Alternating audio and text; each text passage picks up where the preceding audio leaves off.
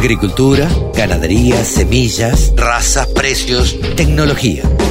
Toda la información en la radiodelcampo.com. El periodista que más sabe de ovinos en la Argentina se llama Javier Lauría y ya hace un sábado que lo estábamos extrañando, que no estuvo con nosotros. Hola Javi, ¿cómo te va? Buen día.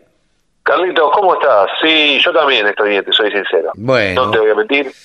Eh, Bueno, pero Necesitaba eh, esto. Lo que pasa es que vos estás viajando, andás por, por varios lados, te convocan a dar charlas, te has convertido en referente de lo que es eh, la, la- la crianza de ovejas en la Argentina y, bueno, eso, eh, el, que, el que se hace famoso, ¿viste? Tiene, eh, tiene que andar de un lado para el otro. Y, ¿Dónde eh, un ahora? poquito, sí. Muy bien. ¿Dónde ahora estoy por Tandil. Eh, Qué lindo. Me pedí un lugarcito, en un rinconcito para poder este, tener esta charla. Y Bien. en un ratito vuelvo porque hay un stand de ovinos, es la primera vez. Estamos en la Expo TAN, que es la Ajá. exposición de Tandil desde hace ya. Esta es la edición número 50. Ah, caramba. Así que sí, sí, sí, sí, una trayectoria importante, edición número 50, eh, hace 52 años, recordemos el, el bache pandémico, Claro. Pero la verdad que estoy muy contento y muy entusiasmado porque mm, es el primer año que hay ovinos aquí y, y unas cuantas charlas. Me invitó un amigo, uno de los, podría decir uno de mis primeros instructores. ¿De qué, de qué va a ser, de qué va a ir tu charla? voy a hablar sobre algo que hemos hablado acá varias veces, que es modelo de comercialización en centros urbanos. Ah, mira, lo que hemos, Eh. tanto que nosotros proclamamos que se vendan. Te decía eh, eh, que estuve caminando el otro día Sí. eh, y, y caminé por, por una avenida de Buenos Aires, larga, caminé mucho, mucho, mucho, mucho, mucho. Por supuesto que una avenida de barrio, en Núñez, y vos sabés que tenía la ilusión de encontrar al cruzar alguna carnicería que dijera carne de, de carne ovina. ¿Y qué pasó en esa experiencia? No, no, no, no, ninguna. Cerdo, pollo y vaca. Cerdo, pollo Ah. y carne de res. No, no, no. Este, pero en ninguna, en ninguna me crucé. Tenía la esperanza de, de decir ahí, ¿no venderán oveja acá? ¿No venderán eh, ovino? Y no, la verdad que no. Qué lástima, ¿eh? Sí, sí, cuando ya en algún momento en la Argentina nos iremos a cruzar una carnicería y, y este y venderán carne. Así que de este tema vas a hablar ahí en la expo. Sí, efectivamente. La verdad que me dieron el espacio, la propuesta. eh, y la idea es tratar de, llevar el, el modelo que tanto venimos analizando y se probó y funcionó, de, de ir creciendo como, como deberían a través de los centros urbanos. Eh, Claro. Bien sabemos que la estaca, la cruz, es festivo. Y No, no, no, no, ni hablar. Y es el corderito. Exactamente. Exactamente. Cordero hasta 20 kilos y chao. Después ya se pasó y... eh, ¿Qué sé yo? Digo, a ver, este va a ser el, el motivo de tu charla o el tema de tu charla. Eh, me, me encanta que seas eh, un referente y que seas convocado para dar este tipo de, de charla, Javi. Eh, ahora, te pregunto, ¿qué actividades estuvo habiendo en este, en este último tiempo eh, en la Argentina referido a ovinos, no? Es una gran pregunta y hubo bastante y hay bastante actividad en agenda y de todo. Eh, es como que la rural de Palermo es como el, la Es- bisagra. Claro, Antes de la rural hay actividad, sí, poquita. Claro. Después de la rural no descansás un fin de semana prácticamente. Y en la semana tampoco, y es así que la verdad que no descansé tanto, o para decirlo así, feliz que, que eso pase, porque la semana pasada en Cañuelas hubo un remate de, en este caso de Viejo Campero, que es la firma de Fernando Sáenz Valiente, un gran impulsor y presidente de la Hampshire Down, que hizo un remate propio en Cañuelas con 223 puros controlados. Ah, mira. ¿Eso qué significa? Que si vos haces el trabajo de absorción sobre puros controlados, o sea, sobre hembras puras controladas y machos puros de pedigree, llegas al. Claro. Pero no es, no es tan caro. O sea, una hembra de pedigree es un poquito más onerosa que una hembrita pura controlada. Eh, así que, como propuesta para la raza Hampshire Down, para los criadores nuevos o criadores que quieren renovar su sangre, es una propuesta excelente, esa cantidad de vientres. Javi, ¿es normal esa cantidad de vientres? ¿Se hicieron? Eh, ¿Esto ya sucedió antes? No, no es normal, eh, no se suele ver en los últimos años, al menos desde que yo me estoy dedicando o estoy en la ganadería en general, hace casi ocho años, no es normal encontrar eh, una oferta así de vientres en lo que es la región centro. Si vas a Patagonia podés encontrar un remate así, pero en la región centro, es decir, del paralelo 42 hacia arriba, estamos Sí. hablando Río Colorado hacia arriba, zona eh, sinaptosa con vacunación, eh, no es normal, no es frecuente, es buenísimo, es pero para aplaudir de pie que se lleva a cabo esto, por muchas razones, muchas. Y las más importantes son, primero, necesitas matrices, necesitas vientres para Claro. poder hacer crecer la majada. Con tener un montón de carneros no haces milagros, así que necesitas vientres. Sí, sí, sí. Y después, por otra parte, para la- lo que es la diseminación de la raza es excelente. O sea, en este caso, raza Hampshire Down. Sí, sí. raza carnicera, prolífica, precoz, eh, mellicera en un porcentaje importante eh, y que es muy usada y aparte es una raza visualmente muy linda para eh, la gente, para la familia. O sea, eh, eso es el tema que también mucha gente la adoptó porque es linda. Claro. Sí, sí, sí, porque es Eh, un animal que se ve simpático. Claro, porque tiene el... Ahora, la pregunta es, ¿por qué se ve simpático? Porque tiene el, el morro, que se, o sea, el hocico negro, las patas tendientes a negras, cuando nacen son animales entre grises y negros y después toman el cuerpo blanco y les, le queda nada más que el morro y las orejas negras eh, y es lindo de ver. Sí, Hay sí. otras razas que eh, quizás a nivel funcional son excelentes, pero eh, no son tan lindas. No son, no, anima- no es como eh, para el que lo adopta entre comillas como mascota, no es tan linda. No, claro, claro. Ahora, eh, te pregunto, ¿por qué hay, este, es- vos estás hablando de esta cantidad, de estas cantidades de madres y demás, que obviamente todos los años tienen su, su, eh, su cría? A ver, ¿y dónde va a parar todo eso? Porque, digo, si son razas carniceras, se supone que todo eso se debe matar y debe ir a un frigorífico. Sí, en parte sí, y ahí eh, tenemos un tema que se que se abre por completo, pero no podemos ignorarlo. Pero eh, en parte lo que es la, la cría se hace frigorífico a partir de los tres meses o un engorde un poco más prolongado. Y cuando no hablamos de genética, si hablamos de genética, eh, tenemos que hablar de otros destinos, lógicamente. Pero hay bastante que se vuelca al mercado interno en cuanto a lo que es el consumo, eso sin duda. Eh, lo que es genética depende de la marca, básicamente para decirlo de una forma comercial, Sí. que es la cabaña, el origen y demás. Después en los remates se está vendiendo y se vende bastante bien. La Hampshire, y esto lo tengo que decir, y señor, señora, si está escuchando, métase esto en la cabeza. Los remates de ovinos que más publicidad hacen son los que mejor precio hacen. Eso es una regla básica que aplica en el 99% de los casos y lo comprobé empíricamente tomando nota de todos los remates, analizando los resultados uno a uno. Lo tengo que decir así. Ujú. Mira vos. O sea, tiene una, una explicación básica. Mientras más alcance, mejores, más posibilidades, más compradores potenciales, más manos hay.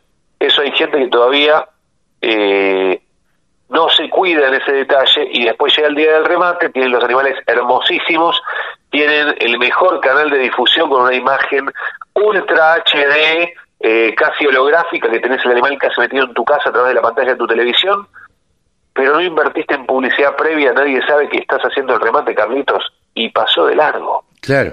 Sí, sí, sí, Entonces- sí. Si no lo conocen, no, no lo veo. Si no sé que está, Exactamente, exactamente. Esto te lo digo porque eh, vamos a encontrarnos con varios remates, Carlitos, de aquí en adelante, eh, donde vas a, vas a ver que algunos van a ser precios exorbitantes y otros van a tener precios un poco más eh, modestos. Claro. Ahora, ¿se vienen muchos remates? ¿Faltan muchos remates de acá a fin de año, Javi? Sí, sí, sí, sí. Tenés, eh, de genética tenés eh, el... Hoy, estamos sacando cuentas, hoy hay uno de las cabañas del sur de Santa Fe, que son todos genética Hampshire Down. El sábado próximo hay uno de cabaña de las Tunas, que es eh, del centro de Entre Ríos, norte de Entre Ríos. El 5 de noviembre hay uno muy bueno, que el año pasado fue récord absoluto, que es de Cabaña del Arem. El 12 de noviembre hay uno de Cabaña La Unión y Cabaña Don Ángel. Eh, y se me está escapando alguno ahora que no tengo no lo tengo presente, pero hay remate hoy también, mirá, o sea, estoy tratando de recapitular, hoy en Misiones hay un remate también en la en la ¿cómo se llama? En la localidad de 2 de Mayo. Y alguno más ahí hay Después algunos que hacen remate de vacunos y agregan eh, animales de genética, aprovechan que es, su propia cabaña y venden algunos ovinos. Hay mucho por delante. Vi que en Cañuelas también iba a haber alguna actividad. Leí medio al pasar por ahí y no sé qué. Sí, en Cañuelas va a haber a fin de año, vos tenés toda la data. O sea, no, pero lo leí. eh, algo estás haciendo. En Cañuelas a fin de año va a haber un remate de, de todas las categorías de Corriel Ah, están, están afinando un poco el número, la cantidad, porque mucho, o sea, muchas haciendas después terminan regalándola o no la terminan vendiendo y a nivel imagen para una raza que está organizando la raza, el remate, no es del todo eh, el todo bueno que, se venda muy barato. un regalo. Y sí, sí. Porque después esos remates que son referenciales y con esto volvemos así, hacemos un salto de árbol a árbol a la rama que venimos inicialmente, y los remates que son referenciales, si marcan un piso muy bajo, después el resto salen perjudicados. Claro, sí, sí, de ahí en más quedó eso como, como referencia. Exacto, entonces, volviendo y aprovecho el centro, eh, el remate de, Fernando Sáez Valiente, de Viejo Campero, este que hizo el 21 de septiembre, Hampshire Down de primavera, o perdón, Primavera Hampshire Down, ese remate de alguna forma lo organizó en un momento justo, ideal, ideal, así, para después marcar referencias de la raza, porque al ser eh, casi 200 vientres puros controlados y también hubo algo de pedigree, ese remate fue, eh, lo transmitieron por por el propio canal de transmisión de Sáenz Valiente, y Modo Obis estuvo presente Así que estuvimos ahí apoyando y por supuesto transmitiéndolo y va a estar presente en la charla del 12 de octubre, ese remate. Eh, y la verdad que está bueno que marque valores de referencia con un piso alto. Claro. Esto es lo bueno, que el piso quede alto porque así se continúa con precios altos. Me diste el pie vos ahora para decirme, nombraste modo Obis. ¿Cómo, ¿Cómo están las charlas de modo Obis? Espectacular, espectacular. Eh, la verdad que se están internacionalizando cada vez más. El, el jueves tuve una charla con un seguidor de Modo Obis de Venezuela, Mira. que me hizo algunas consultas. Eh, yo también trato de buscar gente de otros países para que cuenten experiencias que nos traigan más información que quizás no se divulga internamente. Eh, la última charla habíamos tenido a una persona, a un eh, creo que la palabra que voy a utilizar es chiquita al lado de lo que resultó ser la charla, porque me sorprendió a mí, eh, una gran persona y un genio realmente en todo aspecto, eh, Raúl Lira Fernández, desde Chile, desde Magallanes, habló de una manera, nos contó una cantidad de cosas que la gente después me escribía mensajes y yo no sabía cómo responder tantas cosas y poder traer gente, o sea, o tener gente de Chile, de México, de Uruguay, de Colombia, de Paraguay, y que te hablen de diferentes eh, visiones de la producción basado en las necesidades propias de cada país, es lo que te, te diversifica y te trae más conocimiento, sin duda. Sí, claro. Bueno, insisto, con este tipo de cosas es que también vos te has convertido en referente, Javier. Y trato, trato de buscar, eh, obviamente, la verdad que es una estrategia también buscar esa información, porque eh, me gusta, y esto te lo digo, lo cuento abiertamente, a mí me gusta visitar lugares. No sé si me gusta tanto el viajar, el trayecto. sí, a uno le gustaría teletransportarse y este y bueno. Totalmente. Totalmente. Este, me gusta conocer nuevas producciones, gente nueva, culturas distintas, idiosincrasias distintas. Eh, me pasó en Brasil, me pasó que en Brasil me encontré con, bueno, obviamente brasileños, había por todos lados brasileños, Ah, mira vos. es normal. Claro, sí, Este, sí, acá hay muchos. Yo me crucé hoy caminando también un montón de argentinos. ¿Viste? ¿Viste lo que es? Es tremendo. Este, y cuando estuve, cuando estuve en Uruguay me pasó algo parecido. Te- eh, a que te encontraste con un montón de uruguayos. Efectivamente. Me, Bueno. me parece que ya lo charlamos este tema. Volviendo ahora, Sí. volviendo a esto, me encontré con mucha gente de Paraguay también y de Uruguay. Y cuando charlas con ellos, te das cuenta que, o sea, ¿por qué es distinta la producción? Por una cuestión básica. Idiosincrasia distinta, Sí, reglas claro. de juego distintas Claro. y, e historia distinta. En Brasil, si hablamos de historia, en Brasil hay una cantidad de, de historia muy rica. Ya con decirte que en lugar de comer pan al mediodía, eh, acompañan por feijoa, Claro. eh, o feijoada, como le dicen también, eh, ya cambió la cultura, o sea, eh, comen pan a la mañana algunos en el desayuno, pero al mediodía no usan pan. Y ya eso te cambió, una- te cambió el, físicamente la forma de alimentarse. Sí, claro, claro, claramente. Eh, así que la gastronomía también tiene otra otra manera eh, y te encontrás con todo eso, que cada uno tiene su forma de producir el tipo de animal, la forma, eh, también por la cuestión climática, hay zonas, por ejemplo, hoy hablaba con el, con el venezolano, eh, recordemos que Venezuela es una zona tropical, que los días entre invierno y verano no cambian mucho en cuanto a la amplitud de, o sea, amplitud térmica y la duración de los días. O sea, está cerca del Ecuador, por lo cual las razas que tiene son razas tropicales no estacionales, desarrollan algo distinto. Hablarle de una raza lanera la ven de otra manera, de pensar de eh, cambiar la fecha de, servicio es otra cosa, quizás no apartan tanto el, carnero de las hembras solamente para regular los eh, las pariciones, para controlarlas en determinadas fechas, ya cambia todo. Por eso a mí me gusta buscar esas respuestas o esas inquietudes o,